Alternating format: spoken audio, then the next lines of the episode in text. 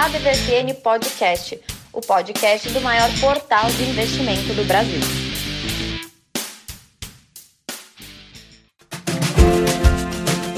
Como estão todo mundo? Mais uma edição da DVFN Podcast, podcast oficial do maior portal de investimentos do Brasil. Eu sou Haroldo Glombe, estou aqui hoje, chegou primeiro. Eu acredito porque eu cheguei por último, vamos fazer de conta que o Francisco Tramuja chegou. Tramujas, como é que está você? Olá, Haroldo, olá, Brasa e olá, ouvintes da DVFN. Então, não vou, posso contar o segredo ou não, Brasa? Você Ai. já estava na sala quando eu cheguei. Conta. Ah, que migué, cara. Esse é mais falso que. ah, mas é... vamos aliar hoje, vamos ah, hoje. É, hoje, no dia que, que, o Brasil conseguiu perder o futebol feminino, infelizmente, né? Estamos todos meio decepcionados, porque é a medalha que a gente está querendo, né? Todas a gente quer, mas essa aí foi realmente, nessa manhã fria de Curitiba, um balde de gelo, né, gente? Infelizmente. Brasa, viu as mulheres hoje perderam nos pênaltis também, Brasa? É, mas a gente ainda tem várias competições que nós estamos uh, com chances. E eu acho importante a gente dar uma olhada também é. nas outras, né? E assim como na bolsa, todo mundo olha só para as blue chips ou só para Petrobras, mas não, temos muitas outras empresas aí boas, como temos muitos outros esportes bons, de valor, em que nós estamos ah, mas nesse, que, nesse, nesse quesito, as blue chips da, da, das Olimpíadas é o vôlei, né? O judô, as que sempre trazem. Futebol é. é a futebol acho que é mais small cap. Entra muito. Ainda tem uma carinha de small cap, futebol feminino, né? É, infelizmente. A gente até contratou uma boa CEO, né? Que seria a nossa ah, é. treinadora, é. a Pia Isso. Sanhag, que participou de Olimpíada não só pela Suécia, onde ela trouxe medalha. E essa foi a primeira vez que ela, que ela comandando uma seleção não traz medalha de uma Olimpíada. Então é, é uma coisa espantosa e ao mesmo tempo triste que pode ser que seja a última Olimpíada da Marta. Né? Acho que foi, né? É. Acho Provavelmente foi. foi. Mas então, não é o é nosso último programa. Ela era um grande símbolo do, do, do avanço do nosso futebol.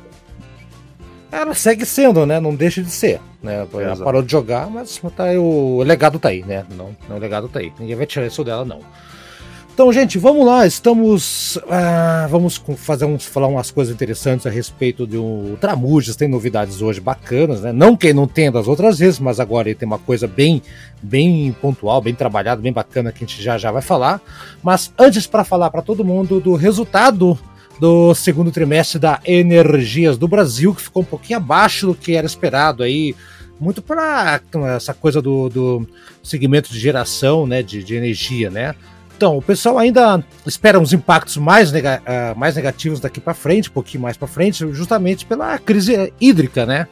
Então, olha lá, a receita líquida da, da empresa ficou em 3,333 bilhões, né? Nossa, tudo 3 aqui né, um pouquinho abaixo do esperado e 27% acima do segundo trimestre de 2020. E o, aquele detalhe que todo mundo sempre ficar de olho, o EBITDA, assim, consolidado, foi de 664 milhões de reais, 22% a mais do que o segundo trimestre no ano passado. É aquilo que eu falo, né, pessoal? Então, por um lado, né, o resultado foi melhor do que o esperado na questão da distribuição, pegar o braço da distribuição, né, que né, ocorreu com maior controle de custos e quedas nas perdas de energia. Já no, no outro braço, a geração, foi mais fraco, né? Em virtude até da, da queda das margens né, hidrelétricas e termoelétricas também, uh, compras de energia num volume acima do esperado, é justamente pelo déficit hídrico. Então, aí a energia uh, da Energias do Brasil uh,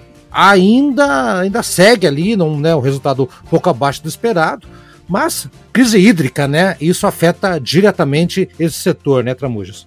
Exato, impacto direto nesse setor, até porque esse setor a gente já conversou há um tempo atrás, esse setor teve uma mudança na forma de geração de energia das hidrelétricas. As hidrelétricas elas deixaram de, de, de ter as grandes cisternas que eram eram basicamente os grandes bancos de bateria da, das hidrelétricas quando prolongava-se o período de chuvas. Uhum. E isso acabou deixando de acontecer e acabou trazendo um impacto direto agora. Né? Exato. A mudança estratégica lá atrás que está impactando financeiramente agora todos nós. É. Com o custo mais alto da, da energia. Em Brasil, todo mundo em casa com home office, aquela coisa toda, gastando mais energia, foi a balança pesou para o outro lado, né, bicho? Verdade, mas é... isso é um problema que o Brasil não esperava ter na sua matriz elétrica, né? Mas uh, e que está fazendo com que procurem mais alternativas. Está tendo um grande movimento na, na geração de energia, tanto, tanto eólica como solar, e é uma boa oportunidade em buscar essas empresas que estão investindo nisso também. Uhum. Exatamente. Uma delas até que teve um resultado bem positivo, né, Brasa? Pensando na VEG, que é uma companhia que, que é uma VEG muito forte em geradores, mas que focou no, no último período tanto na eólica quanto na solar e já teve um lucro no período bilionário, que está muito alicerçado na expansão forte desse segmento, especificamente. Uhum. É, tem essa aí também. E outra empresa que eu estava dando uma olhadinha aí nessa que aconteceu o resultado recente aí da, do segundo trimestre foi a Eco Rodovias, né? Eco Rodovias, outra que o pessoal sempre fica meio, meio de olho aí. A receita líquida deles na casa de 857 milhões de reais, aumento de 32% comparado com o ano passado. Ano passado não é muito referência, né, gente? No passado foi um ano que praticamente não existiu, né? Todos os setores, praticamente, ou quase todos, foram afetados aí, né? O tráfego sofreu aí um crescimento muito grande nesse comparativo do, do ano passado para esse. O EBITDA, que todo mundo gosta de ficar sabendo, 571 é, milhões, também teve um aumento de 32% na, no comparativo com o mesmo período do ano passado. Então, aquele negócio, né? O tráfego de concessionários da rodovias vai melhorar, segue melhorando, isso é óbvio, ao longo do ano. Vamos, vai, vai chegar à normalidade, sabe-se lá quando, na expectativa de recuperação total daqui a alguns meses, graças aí à economia voltando a girar, mobilidade, vacinação, galera voltando a viajar, imunização, aquela coisa toda, né? Então, é hora, né, Brasa, de você que pega bastante rodovia, Curitiba, Paranaguá, Paranaguá, Curitiba e tá na estrada, é hora da gente ficar de olho na, na, na estrada, no volante, né? Mas não é pra dormir, né, o seu Brasa? Não, como eu vou mais no banco do carona, não vou mais de ônibus, eu posso dormir à vontade. Ah, você tá. Olha. Acabou com a minha piada? não, mas é verdade. Mas então... você que dirige, por favor, muita atenção muita atenção na, na estrada e atenção também na, nas concessionárias que estão na bolsa. Tem várias aí boas opções para você. E elas vão tem tudo para retomar o bom momento agora. Exatamente. Ô Brasa, você estava comentando comigo que você tinha umas notícias para mim, não, não tenho ideia. Que notícias que você queria dar para mim hoje? É verdade. Então, Haroldo, ah. nós temos três notícias para investidores: uma boa, uma ruim e uma inacreditável. Qual que você quer primeiro? Ih, o. o... Pera um pouquinho. Vamos deixar, vamos deixar inacreditável por último. Mas pera um pouquinho, o inacreditável tá mais pro boa ou mais pra ruim? Ah, vocês que vão me dizer. ah, então vamos pra boa primeiro, que a, a boas notícias a gente tá, tá carente. Vamos lá, boa notícia então. Boas notícias. É, Final de semana. A Magalu, né, é. terceira maior rede de varejo do país, ela está testando é, novos canais de venda que podem fazer a diferença nas vendas e podem fazer a diferença nos seus investimentos. Ela já tinha acertado com o Carrefour né, para operar a rede de, de eletroeletrônicos e eletrodomésticos de algumas unidades da, da, do Carrefour. Então você vai lá, tenta comprar uma batedeira, uma um liquidificador, alguma coisa assim. liquidificador. assim. E na verdade você vai estar comprando do, da Magalu, não do Carrefour. E agora eles estão. Ah. Deu tão certo que eles estão expandindo isso. E vão começar a vender celulares, tanto na Marisa como na, na rede de supermercados paulista Semar. Então vocês vão lá, e vão começar a ver celulares e outros eletrodomésticos que são vendidos pela Magalu dentro do supermercado, dentro do, do Semar A Magalu virou uma gôndola exatamente, dentro do mercado. Tá ah, pera um pouquinho aí, Brasa, só um minutinho. Eu, esses tempos aí, eu acabei passando ali na, dentro de uma dessas lojas da, da Renner, da Renner que você falou, né? Foi, Sim, foi a Renner? Falei também falou? da Renner. Foi, é, foi a Renner, é. Então foi lá que eu vi mesmo, tá tentando lembrar onde que eu vi. Eu vi um quiosquezinho de celular lá da, da, da Magazine Luiza. Sim. Exatamente. Eu, esse, já, esse é novo, novos, novos canais de, de venda da, da Magazine Luiza que continua, ah, muito esperto. Que, que muito esperto, muito esperto porque que continua é muito, desculpa, tentáculos, né? Exato, é muito esperto porque o povo que está ali dentro, a, a, como eles não vendem esse tipo de, de, produto, né? Teoricamente não, não é concorrente dele nem nada. Cara, você consegue colocar uns quiosques que atendem alguma necessidade emergencial de alguém ali. Em do cara ir numa loja, sair, ir na outra loja, né, esperar sair, porque não pode ter aglomeração, e colocar máscara e ficar andando, já tá ali tudo, né? Na verdade, é uma grande sacada, uma Exatamente. notícia muito boa mesmo. E é. no Carrefour foram, foram além, né? Foram lá e dizem, escuta, vocês não estão vendendo bem eletrodomésticos desde que, desde que a gente vende. Me dá aqui, vende, me dá aqui que eu faço. que eu faço, exatamente. Boa. E, tá, essa notícia é boa. Exatamente. É, Agora a, a vamos notícia... para a notícia ruim. Ixi. É, para quem investe na nos certificados de empresas estrangeiras na bolsa, né? Então a Uber está caindo bastante e promete cair mais. Por quê? Porque um dos maiores investidores deles, o SoftBank, está vendendo as ações para cobrir o buraco de outra empresa de transporte, que é o uh, Didi Chung do, do, da China. E por que que essa é. Didi Chung está caindo? Porque o governo chinês é, enquadrou ela por, por tentar é, por é, recolher dados ilegalmente dos usuários. Tanto ah, criaram vários, vários aplicativos da empresa do ar. Agora, quando ah. o governo chinês tenta forçar uma empresa a, a, a, a fechar o seu capital, a tirar do ar, acusando, o governo é. chinês acusa alguém de espionar, é porque tem muita coisa errada. é verdade.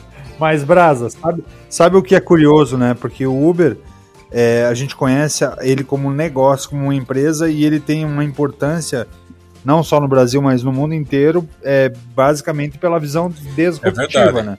Ele mudou a maneira de pensar é como negócio. Mas ele, como negócio, ele não é um negócio que gera lucro. Inclusive, ele, ele tem um prejuízo grande desde uhum. a sua uhum. abertura. Ano após ano, ele fecha balanços é. com prejuízos, né? Até que o último balanço é, anunciado era um prejuízo de um pouco mais de um bilhão. Sim, agora essa notícia vai, vai mais longe. Essa de Chung, ela é dona da 99. Ai! É, a, ela tem. Ela, Eita. ela construiu olha, duas, duas empresas, ela, ela, construiu duas empresas de fachada, assim, uma nos hum. Estados Unidos e outra nas Ilhas Caimã. E nós não vamos dizer que a Ilha Caimã uh, deixa pra lá. É. Então, é, isso, isso pode, isso é. pode afetar os investimentos aqui. É, mas o o pessoal da 99 já correu para o mercado dizer que não, que eles estão investindo forte aqui, eles têm uma visão de muito longo prazo no Brasil e que não vai afetar nada. É, mas vamos ver até onde vai esse novelo de lá, né? É. Agora, Francisco, é. só terminando o que você disse de, de, de, de quando é disruptivo, nessa de, eh, de acalmar o mercado, o pessoal da 99 já passou o dado que o setor de, de transporte particular, é, 99, Uber, etc, etc, segundo eles, já correspondem a 0,21% do PIB nacional. Eu não sei de onde eles tiraram esse número, eu não consegui encontrar. Mas se for verdade mesmo, esse, esse setor assim disruptivo, uh, eu até quero deixar aqui, não vou me lembrar agora de, de qual o nome do autor, Mas quem tiver ah. interesse, pode procurar, pode ler o livro Precariado, que fala exatamente desse, dessa nova economia e como ela pode afetar, afetar toda, todo o futuro. Caramba. Os investimentos. Ele, ele, ele fez um movimento Sim. grande, né, Brasa? O Guy Standing, né, que é o precariado, o livro que você acabou de comentar. E, e, e é interessante esse processo, é, essa mudança, porque se a gente for olhar comportamento, eu gosto muito da leitura da economia, mas não desconectando do movimento Sim. social, né? Do, do, que nós, como pessoas, fazemos ou aceitamos fazer pra, pra, por algo novo ou que a gente não aceita e a gente acaba tendendo a continuar utilizando ou, ou comprando o produto que eu já conheço porque eu não acredito no novo. Mas o, o a grande mudança que o Uber fez é, para o mercado, e se a gente for lembrar isso como movimento de negócio, é que não só no Brasil, mas no mundo existia uma dificuldade grande para a entrada de novos taxistas, por exemplo. Que tinha venda, é, tinha uma quantidade X de licenciamento, e, e até em Nova York falava-se que para compra de, de, de, um, de uma placa, uma autorização para você rodar com táxi em Nova York era cerca de 500 não, mil dólares. Um é. Então, Exato. E fora, e aí surgiam aluguéis de licença, e aqui no Brasil o modelo era replicado em todas as principais cidades. E como o número era limitado, o valor do pagamento para a pessoa física era alto, então existiam poucos táxis, e como existiam poucos táxis, o serviço era um serviço caro. E em períodos de chuva ou períodos de grandes volumes de demanda, você simplesmente não, não, não tinha esse tipo de transporte. Hoje a gente não consegue imaginar as grandes cidades no Brasil sem esse tipo de transporte, porque ele tornou esse transporte individualizado é, mais acessível também, né? Exato. Muita gente que hoje pega um Uber, pega um 99, pega os outros concorrentes todos, é, provavelmente eles não pegariam o táxi, porque ele era tão caro o serviço de, de táxi que, que, que não, não chegava no bolso da maior parte da população brasileira. O, então o é táxi você que, já saia perdendo, que, na, na, hora que você entra no táxi, você já sai perdendo, Gramujas, né? Vamos colocar da cabeça. Você entra, já entra com Exatamente. Exatamente. É, uma corrida. E aí o legal desse modelo disruptivo que o Uber trouxe, que provocou toda a mudança comportamental, e a gente imagina que é desde a, da, do, da pessoa cliente tendo acesso a um transporte que ele não tinha, até o movimento, e aí que é muito legal, porque eu sempre viajei muito pelo Brasil, eu sempre fazia uma pesquisa muito rápida, assim, com, com os Ubers que eu pegava em São Paulo, em Recife, em Salvador, Primeira coisa que eu perguntava para eles, cara, é o que, que você fazia antes? Ah, eu era pedreiro, ah, eu, eu era estudante, ah, eu não, não, não tinha acesso ao meu primeiro emprego. E boa parte desses motoristas, eles sabiam que o trabalho deles é, poderia ser transitório, mas o, o, ele, o que era interessante e o que é interessante do modelo é que você dá acesso ao dinheiro. Então, então ele tem uma, uma oportunidade de gerar Roda. caixa, mesmo para alguém que ainda não tem uma, uma, uma formação ou que está buscando uma formação. E, e, é engraçado porque existem o algoritmo do sistema em si, quando o cara trabalha nos horários que são interessantes de pico de fluxo, seja em São Paulo, que é uma grande cidade, seja em Recife, seja em Curitiba e Porto Alegre, o cara que faturava em torno de 3 a 4 mil reais por mês, ele fazia em média de 20 a 22 corridas por dia. Então é, é ele criou vários algoritmos e começou a, a enxertar dinheiro na, na economia de uma maneira muito diferente uhum. e importante para a economia. E aí esse modelo migrou também para o transporte, quando a gente olha no transporte macro. Então a criação do frete Brás, a criação de vários tipos de, de novas contratações de frete também barateou o custo do, do, frete que impacta diretamente a todos nós no custo de um produto entrega. novo. Que é a também entrega é, também extremamente Exatamente. Exatamente. O, o, o, acho legal esse tipo de transporte, Uber e tudo mais, mas eu lembro que há, há exatamente 12 anos atrás, 12 não, minto, há, há 11 anos atrás, eu estive, eu fiz uma mochilada no Peru, então, e lá, antes de existir Uber, todas essas coisas, todo mundo lá é taxista. O cara tá andando de carro, tipo, o Tramujo tá na rua, hum, ah, ele reduz a velocidade, dá uma buzinada, fala, ó, oh, táxi e você negocia o preço na hora, assim, até que sempre entra, o cara te leva. E lá, é assim, é impressionante. Todo mundo, entre aspas, é Uber. Principalmente nas cidades mais históricas, que é Arequipa, Cusco. Então eu ficava até na época olhando, imaginando, meu Deus, imagina isso Será que isso um dia poderia dar certo em Curitiba, né? E hoje virou, hoje tá aí, cara. O, o, o Peru, o Peru é, já é precursor disso aí, cara, há muito tempo atrás, mas é. mas tá aí. Essa. Então, então você percebeu é, isso no Peru. É eu fui, é melhor eu ir pro Peru do que o Peru vir pra mim, cara. Então tá aí. Então tá. E, putz, agora Nossa, sim. Foi uma monetização.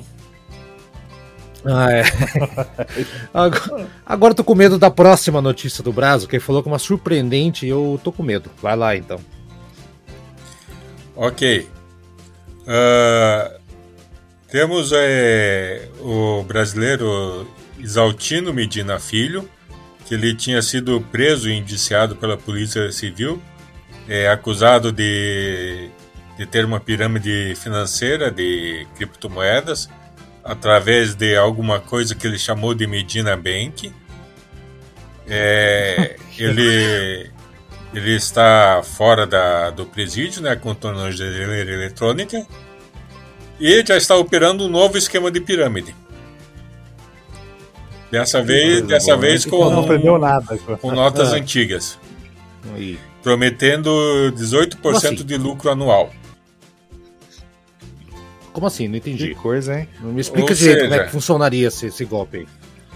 Tem, estamos numa época, infelizmente, muito, muito favorável para o surgimento de pirâmide e tem muita gente se aproveitando disso. Infelizmente, tem muita gente caindo também. Hum. É, é, é verdade. É, mas surpreendente. Infelizmente, meu amigo. É, é, é, é, fica bem atento aí, a gente. Segue a gente para não cair nesse tipo de coisa. Né? Segue. Se, não, se, se, a gente não comentou aqui, não, não, não, não é boa. Não, é isso aí. Não acredita em atalho, em, em, que, em esquemas de ficar rico rapidamente, que em geral não funciona. Você tem que acompanhar a gente, porque a DVFN é um. É um é, é uma máquina de informação. Inclusive agora, o Tramujas, que eu havia comentado, o Tramujas está trazendo novidades agora em vídeo, né, Tramujas? Que são aí. E, nossa, agora que eu tô vendo aqui, é, Tramujas do céu, só gente grande que você está trazendo aí, hein? Olha isso, cara. O que que, o que que você está trazendo? Exato. O que que você está trazendo aí? Tauro, Cielo, caramba, TOTUS, e daí? Que, que, qual que é a grande novidade aí? A grande novidade é que a gente vai estar tá trazendo no formato vídeo informações um pouco mais profundas sobre as empresas, porque a gente escuta ou olha o ticker da empresa, escuta um pouquinho de informação sobre a empresa, mas muitas vezes a gente acaba investindo em companhias que a gente não sabe o que elas fazem. E a nossa missão agora é pelo menos uma vez por semana vai ter um videozinho falando de uma empresa que está na bolsa, que tem um negócio interessante, trazendo algumas informações, algumas pitadas de algo que pode posicioná-las e que pode ser relevante para que o investidor perceba nelas potencial para aquela small cap se tornar uma blue chip ou para que aquela blue chip ganhe mais mercado do que ela tem hoje. Uhum. E, você, e quais são os primeiros Primeiro, os primeiros episódios da série a gente vai estar tá falando da, da TOTUS, na, no, no, no, segundo episódio a gente vai estar tá falando da Taurus e no terceiro a gente vai estar tá trazendo a Cielo. E aí uma série de outras empresas sempre linkada com o interesse do nosso ouvinte, né? E temos várias empresas aí que geralmente não saem na, na mídia e que você vai ter oportunidade de ver com outra Murjas na página da DVFN. É isso aí. No YouTube da DVFN. Exato. Exatamente. Então tá, gente, fica seguindo aqui a gente também no podcast também, que a gente também agora vai ter mais novidades, vão estar tá mais presente aí na, na, nas redes sociais, no Instagram aí da, da, da DVFN para falar do nosso podcast, para chegar para mais gente, né? Quanto mais gente investindo na bolsa, melhor para todo mundo, gente. Essa é a grande verdade. Então, só tenho a agradecer aqui aos dois e parabéns, Tramujas, pelo, pelo novo a nova, inicia, a nova iniciativa é boa, né? Pela iniciativa e até semana que vem. é isso aí, meu amigo. Até semana que vem. Espero que seja só o início. Também estou bem curioso para continuar acompanhando o que o Brasa está trazendo. Sei que você também está fazendo alguns movimentos importantes na DVFN. Tamo junto. E Brasa também, Brasa, brigadão. E Brasa, semana que vem vamos falar um pouquinho mais daquele teu projeto lá, né? Você ficou devendo a gente falar, cara. Pois é, vamos falar sim. Porque também temos com, estamos com uma boa equipe para trazer muita coisa boa, muito material novo para vocês, ouvintes, investidores, leitores lá da DVFN. E é isso aí. Então na semana que vem não percam mais um programa, mais novidades e vai lá no canal do YouTube da gente lá que você vê a carinha bonita aí do Tramujas conversando com a galera. Tchau, gente, até a semana que vem. Abraço.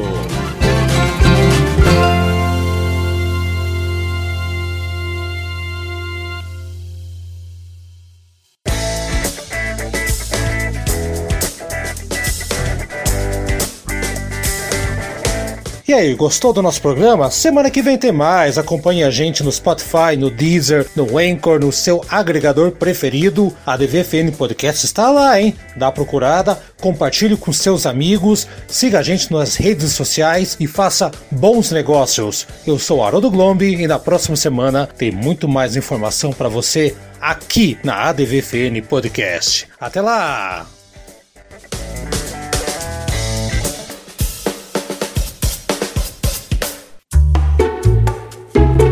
Este programa foi produzido pelo Na Pauta Podcast. Suas ideias sempre no ar.